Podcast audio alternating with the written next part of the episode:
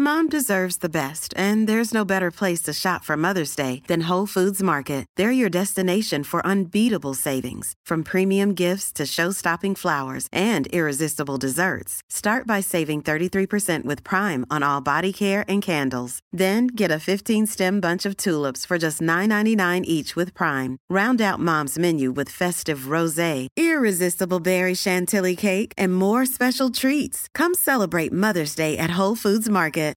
Millions of people have lost weight with personalized plans from Noom, like Evan, who can't stand salads and still lost 50 pounds. Salads, generally, for most people, are the easy button, right? For me, that wasn't an option. I never really was a salad guy. That's just not who I am. But Noom worked for me. Get your personalized plan today at Noom.com. Real Noom user compensated to provide their story. In four weeks, the typical Noom user can expect to lose one to two pounds per week. Individual results may vary. Hey, I'm Ryan Reynolds. Recently, I asked Mint Mobile's legal team if big wireless companies are allowed to raise prices due to inflation. They said yes. And then when I asked if raising prices technically violates those onerous two year contracts, they said, What the f are you talking about, you insane Hollywood ass? F- So to recap, we're cutting the price of Mint Unlimited from $30 a month to just $15 a month. Give it a try at mintmobile.com slash switch. $45 upfront for three months plus taxes and fees. Promo rate for new customers for limited time. Unlimited more than 40 gigabytes per month. Slows. Full terms at mintmobile.com.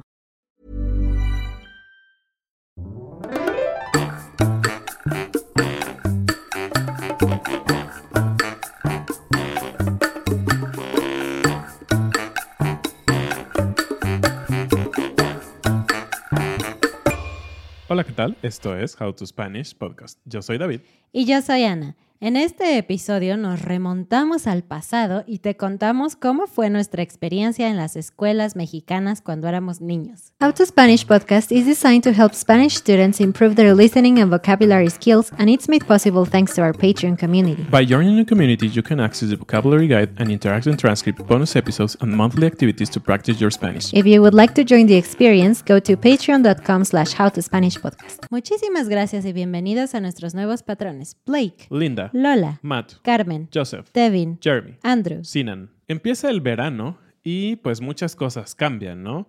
Empieza a hacer mucho más calor, en algunos lugares un calor insoportable. Y por otro lado, también los niños están por terminar sus cursos, ¿no? Su año escolar. En la mayoría de las partes del mundo, el término de las escuelas es cuando el verano empieza para que los niños disfruten un poco pues las vacaciones, ¿no? El calor y todo esto y puedan hacer cosas. ¿Es lo mismo en otras partes del mundo donde es invierno en vez de verano? Creo que sí, pero si alguien sabe con más ah, certeza, nos puede decir. Y cuando estábamos viendo que esto está pasando en buena parte del mundo, al menos en México, eh, dijimos, es muy interesante el pensar cómo fue nuestra experiencia como estudiantes. Y pues hoy en día tenemos pues ya bastantes años de que terminamos eh, la escuela primaria. Nos vamos a enfocar en lo que fue la escuela primaria para nosotros. Sí, la escuela primaria en México es lo que los niños estudian desde que tienen 6 años hasta los 12 años dividido en 6 grados. Exactamente, es un poco diferente, sabemos, al sistema escolarizado de otras partes del mundo, pero así es como funciona aquí y todo el mundo conoce que la primaria son esos seis años. Y pues son los grados básicos y de hecho pues creo que por eso se le llama primaria, ¿no? Son como las cosas básicas, los primeros pasos del aprendizaje real que los niños necesitan, ¿no?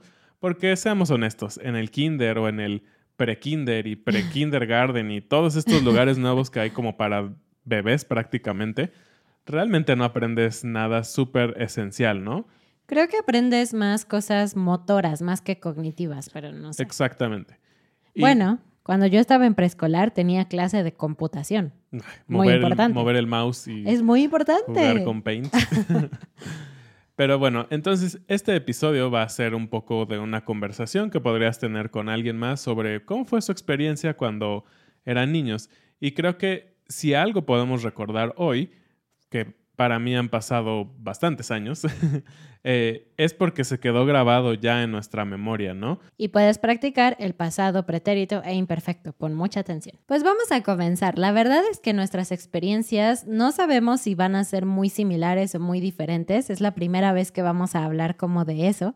Pero es interesante porque, por ejemplo, en mi caso, yo fui a una escuela privada y David fue a una escuela pública. Entonces, hay algunas diferencias en, este, en estos dos sistemas.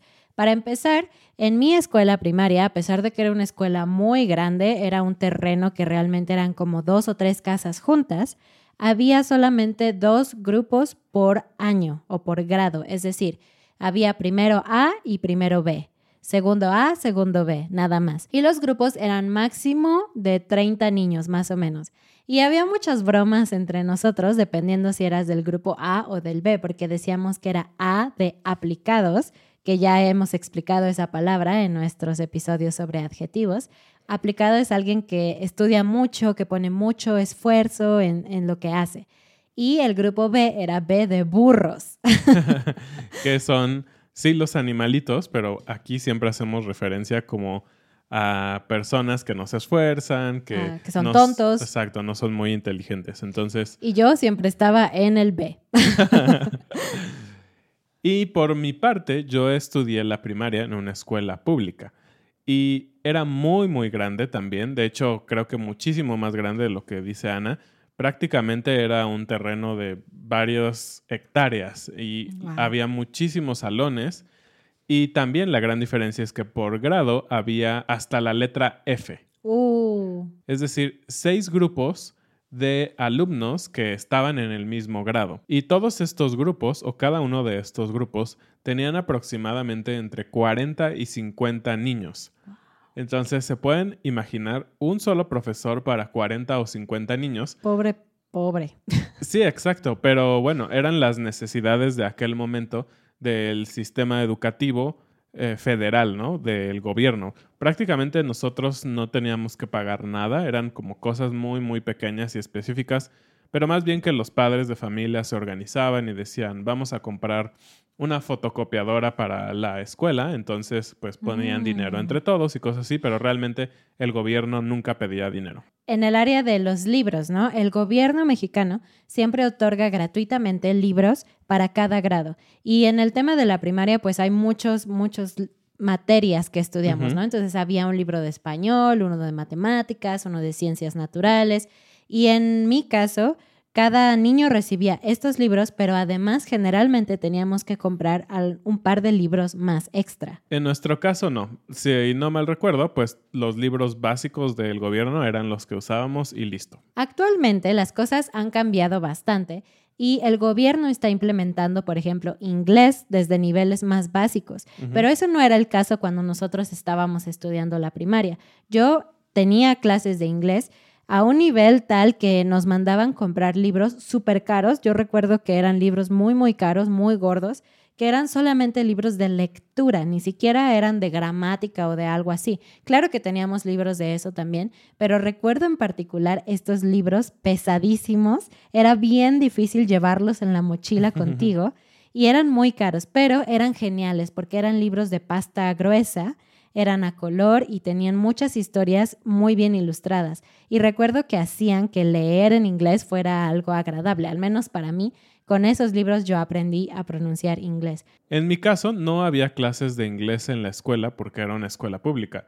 No formaba parte del plan de estudios oficial de la Secretaría de Educación Pública y por lo tanto nosotros no teníamos esas clases. Yo tuve algunas clases de manera privada, fuera de la escuela, eh, pero sí, no era parte esencial de la educación.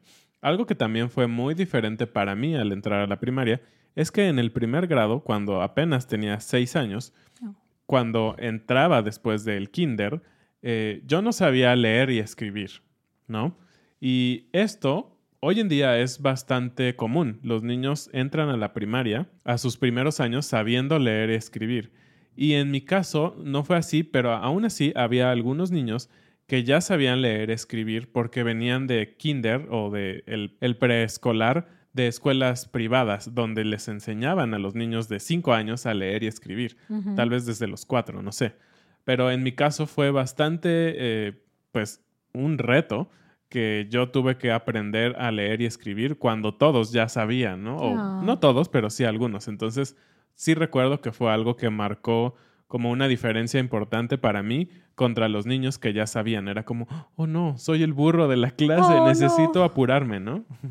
Creo que lo he mencionado en otros espacios antes, pero el sistema escolarizado nunca, yo nunca fui muy fanática, ¿no? O sea, creo que yo hubiera disfrutado de estudiar más en casa o en grupos más reducidos o algo así. Pero aún así, mi escuela primaria me parecía tan, tan bonita y tan interesante.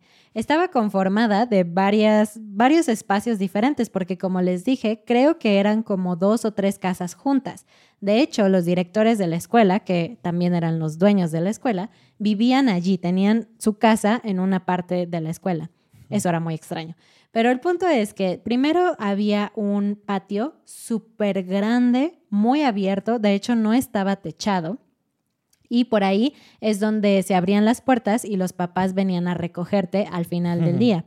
Después había una parte semitechada en donde había eh, un edificio un poco alto en donde había diferentes salones en diferentes pisos y después había otro pasillo, era un pasillo que empezaba con mucha luz y poco a poco se iba haciendo oscuro, oscuro, oscuro, Qué oscuro miedo. y llegabas a lo que era como un estacionamiento techado. La parte de abajo pues no recibía sol, no había ventanas, no había techo con espacio, nada. Entonces era súper oscuro, era totalmente oscuro. Todos los niños siempre estaban asustando a otros con este, con este espacio. Le llamábamos el patio oscuro. Uh, Y en las celebraciones del Día de Muertos y todo esto en la escuela, las celebraciones siempre eran allí porque era como oscuro y de era miedo. ideal. Sí, y había unos baños allí y había otros baños en el patio abierto. Y yo no me importaba si mi salón estaba en la parte oscura, yo siempre iba a los otros baños porque me daba mucho miedo ir a ese baño tan, tan, tan oscuro. Y por mi parte, físicamente mi escuela, como ya dije, era enorme, enorme, enorme. Y pues tenía patios muy, muy, muy grandes que recorrían toda la escuela. Digamos que la escuela era un gran patio y a los costados había los salones, ¿no? Y de hecho los salones, si tú entrabas, se veían como pequeñitos a diferencia de todo el espacio que había. Había canchas para jugar básquetbol, fútbol, ¡Qué padre! eh, muchísimo espacio. Eh, obviamente era grande y aunque era, pues, creo que una primaria o un lugar importante dentro de la colonia donde yo vivía, no tenía el mejor mantenimiento. Lo recuerdo hasta ahora. Siempre se veía como vieja la escuela. Y es un poco extraño porque eres niño y normalmente no te das cuenta de esas cosas, ¿no? No piensas como, esto es viejo, esto es nuevo. Pero sí, en mi mente siempre estaba como vieja la escuela, estaba como un poco descuidada. Tanto así que, pues, estos grandes pasillos o este grande patio, todo al costado, alrededor, tenía bardas, ¿no? Bardas de concreto o, bueno, de tabiques con cemento que cubrían toda la escuela, digamos, de la calle, de afuera, ¿no? Y eran tan grandes estas bardas que estaban chuecas, estaban pues mal mantenidas o mal hechos, no lo sé. Y estaban a veces inclinadas o ¡Uy, así. qué miedo! Y pues ustedes saben, en Ciudad de México es muy común el tema de los sismos, ¿no? Y como niño tú estás listo porque sabes que en algún momento va a temblar. De hecho, se hacen simulacros en las escuelas. Todos los niños deben de conocer el protocolo. Sí, suena la alarma y todos salen rápido, dejan sus cosas y se ponen en un lugar que ya está marcado en el piso, que es para cuando hay un sismo.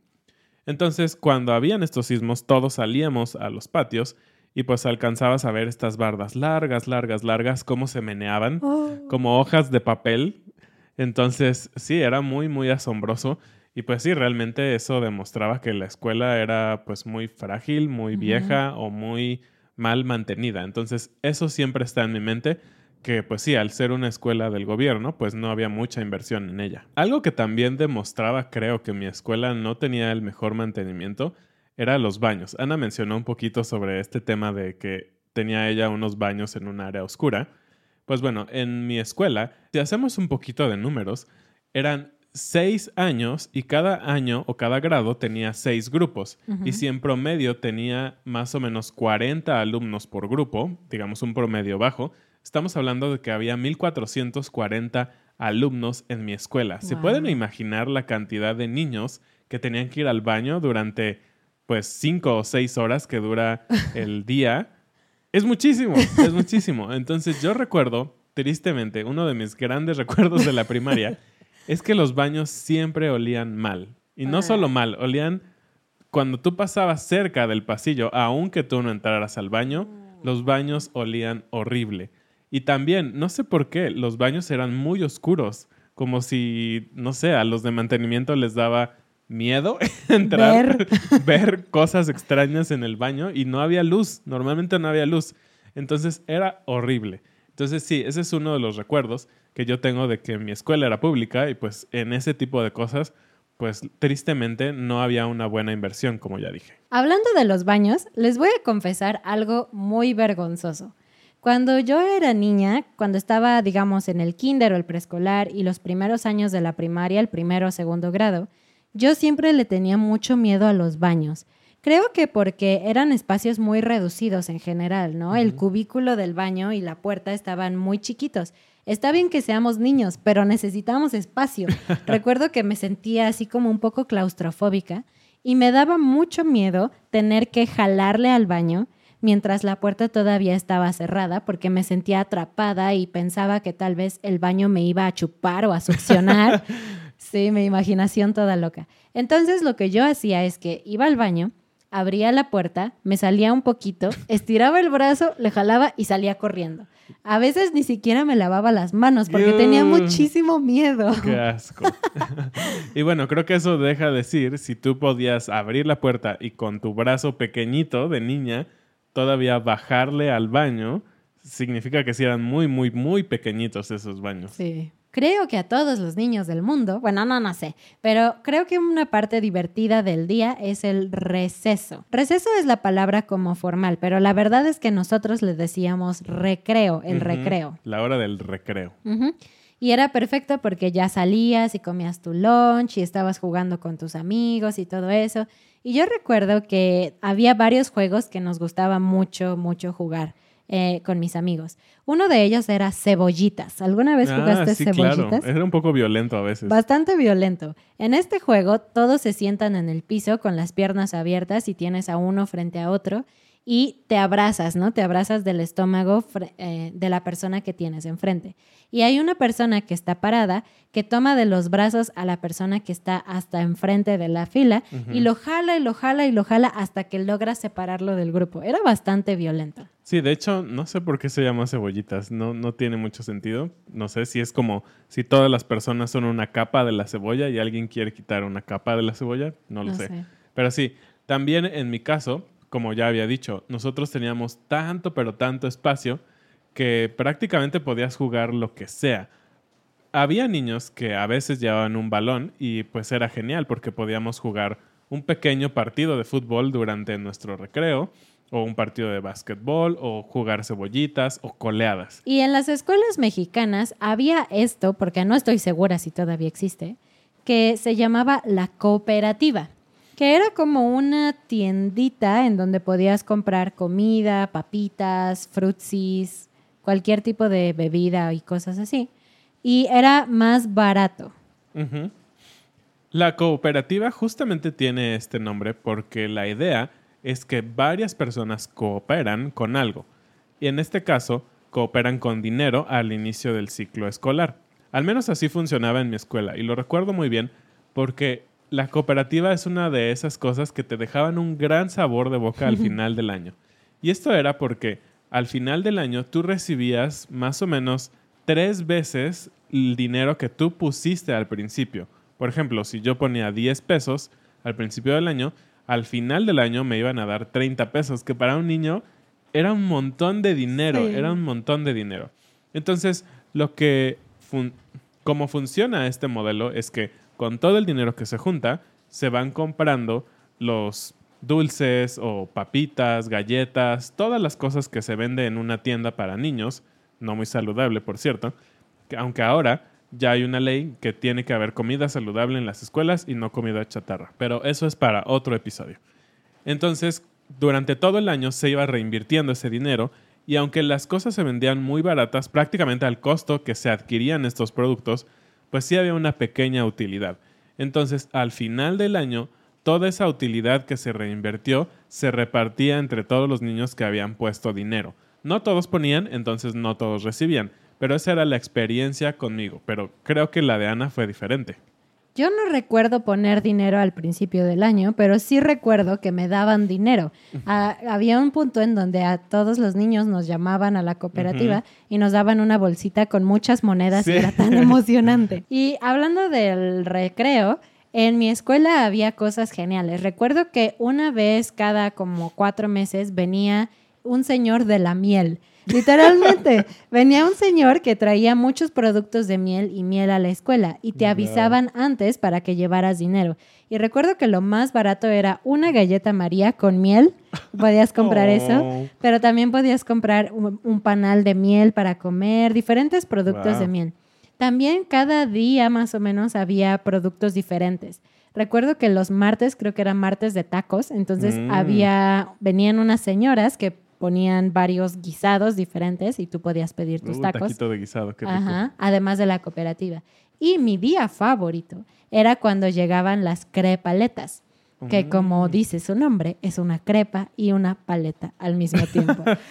y ese era mi día favorito. Yo siempre le decía a mis papás, por favor, por favor, puedes darme dinero, porque generalmente yo llevaba mi lunch, pero ese día yo quería comprar una.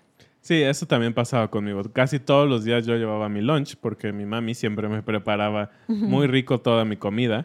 Y de hecho, como yo vivía más o menos cerca de la primaria, había veces que a la hora del recreo mi mamá se acercaba a la escuela y había un pequeño orificio en una de las paredes. Entonces ella me llevaba comida calientita, recién hecho. Era lo máximo. Qué padre. Hagamos una pausa para hacer la pregunta del día. Cuéntanos una historia, buena o mala, que marcó tu mente para siempre. Es esa historia que tú tienes que pasó durante estos seis años más o menos, ¿no? En tu época de primaria, cuando tenías entre 6 y 12 años. Nosotros por nuestra parte vamos a ir cerrando contándote una experiencia mala de nuestra escuela, algo que marcó nuestras vidas. Voy a comenzar yo. Es una realidad que los niños no tienen filtro y que a ve- algunos niños son muy crueles, ¿no? Ujú. Creo- Algunos no, todos los niños. Sí, es, es difícil, esa temporada de la vida es difícil. Y yo recuerdo que había convivios, ¿no?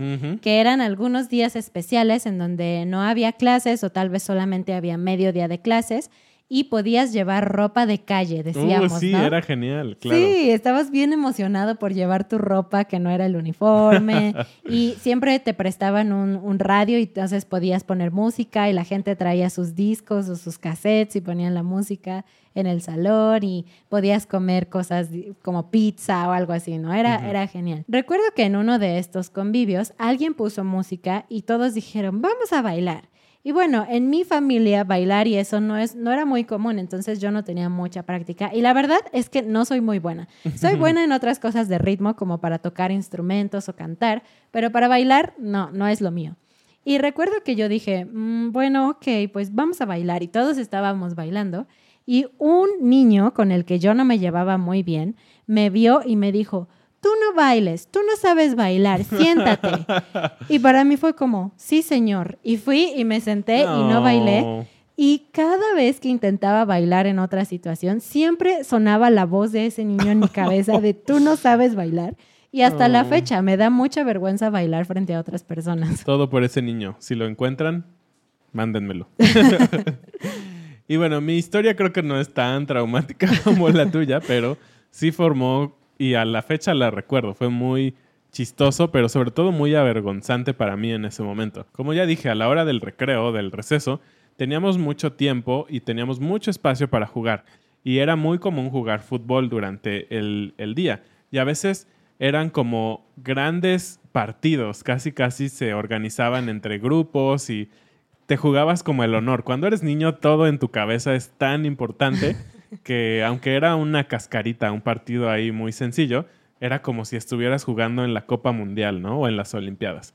Pues bueno, estábamos en un partido así súper importante y hasta había personas, al- bueno, niños alrededor Wow. y había porra y todo eh, genial. Y, y yo estaba jugando como portero, estaba deteniendo la pelota para que no fuera gol. Y después de que detuve una pelota, yo tenía que despejar, así le decimos, como dar esa patada larga para que el balón se vaya y las personas, los de mi equipo, traten de anotar en la otra portería.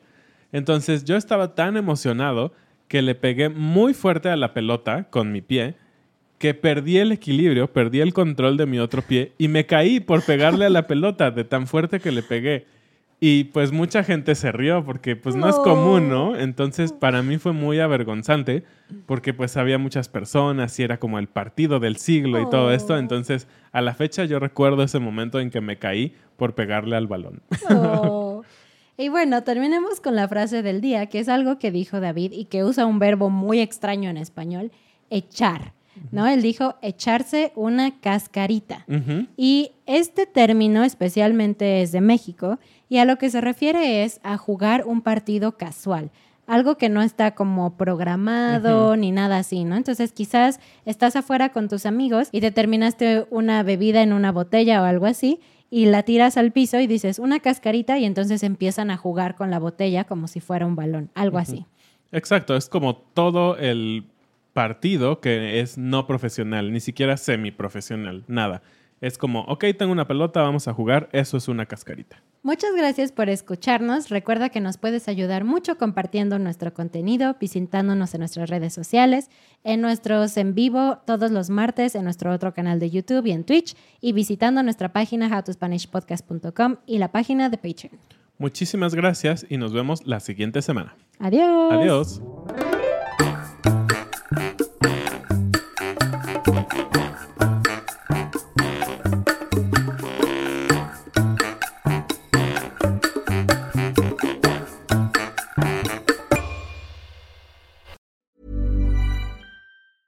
Planning for your next trip?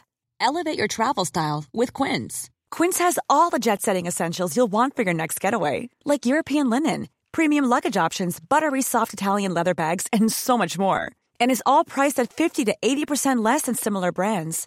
Plus, Quince only works with factories that use safe and ethical manufacturing practices.